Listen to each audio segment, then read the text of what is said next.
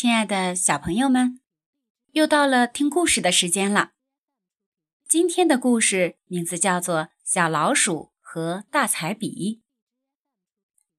有一天，天气很好，小老鼠出来玩儿。玩着玩着，它觉得有点饿了，想找东西吃。它找呀找，看见了一支大彩笔。小老鼠想要把它吃掉。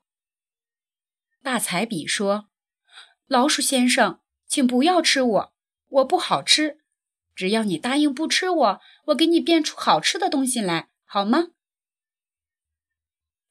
大彩笔用它的身体一转，就画出一个三角形。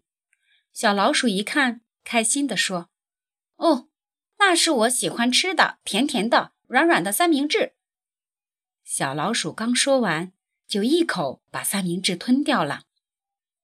可是他摸着圆鼓鼓的肚子说：“饱是饱了。”但是我现在想要好玩的东西，快点给我，要不然我就把你吃掉。大彩笔只好又把身体一转，画出一个圆形。小老鼠一看，说：“我知道，这是溜溜球，可以甩出去，收回来，可以带它散步，可以把它当钟摆来摆去，嘿嘿，好玩，好玩。”可是。他小眼睛一转，还是说：“好玩是好玩，可是我家里还欠一样好用的东西，快点给我，要不然我就把你吃掉。”大彩笔没有办法，只好又把身体一转，就画出一个云朵的形状。小老鼠一看，说：“哇，多柔软的枕头呀！”如果枕着它睡觉，肯定会做个好梦。可是贪心的小老鼠还是说：“不够，不够，还要，还要！我还要好看的衣服，还要漂亮的房子，还要你把我变得比猫还要威风，还要，还要！”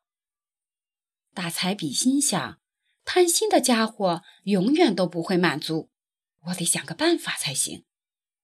于是他身体一转，小老鼠还不知道是怎么回事儿。只见一只大花猫猛扑过去，一口把小老鼠吞下了肚子。大彩笔开心的笑了。亲爱的小朋友们，今天的故事讲完了。故事当中，大彩笔真是一个神奇的魔法师，想变什么就变什么。可是。